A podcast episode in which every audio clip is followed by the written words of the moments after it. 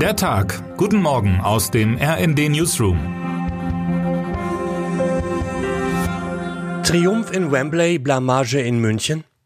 Die deutschen Fußballerinnen erreichen das EM-Finale. Derweil findet das Grauen von München auch 50 Jahre nach den Olympischen Spielen kein Ende. Guten Morgen, liebe Leserinnen und Leser. Diese Fußball-Europameisterschaft ist längst mehr als ein Ersatz für die in die Winterwüste von Katar abgeschobene WM.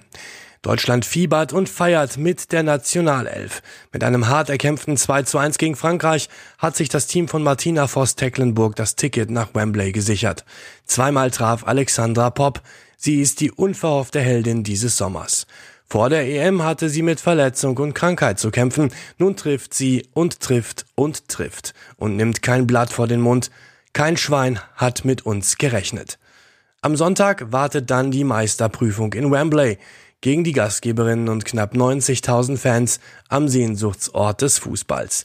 Lassen wir uns mal überraschen, wozu wir noch in der Lage sind, sagte die Trainerin nach dem Spiel.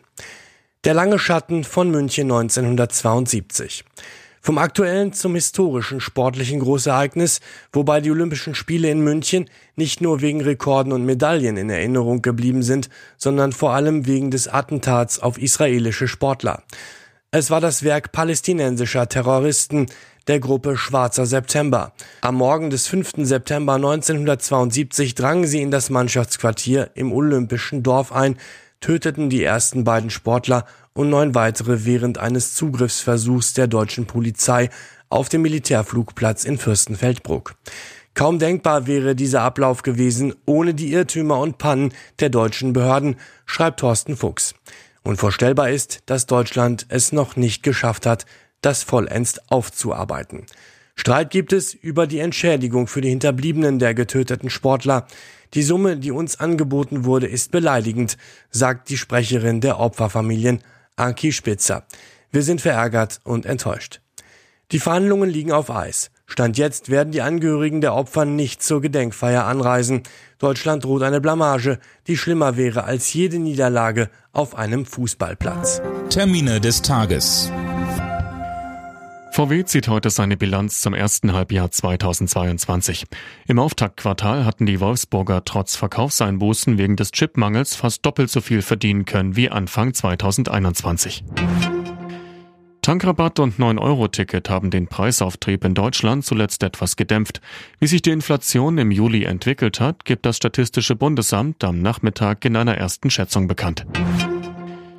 Der Bundesgerichtshof verhandelt über die Revisionen von Bundesanwaltschaft, Angeklagten und Nebenklägern im Verfahren wegen des Mordes an dem CDU-Politiker Walter Lübcke. Wer heute wichtig wird. Schwieriger Besuch bei verfeindeten Partnern. Außenministerin Annalena Baerbock reist heute nach Griechenland und wird am Freitag in der Türkei erwartet. Und damit wünschen wir Ihnen einen guten Start in den Tag. Text Christian Palm, am Mikrofon Dirk Jostes und Tom Husse. Mit rnd.de, der Webseite des Redaktionsnetzwerks Deutschland, halten wir Sie durchgehend auf dem neuesten Stand. Alle Artikel aus diesem Newsletter finden Sie immer auf rnd.de slash der Tag.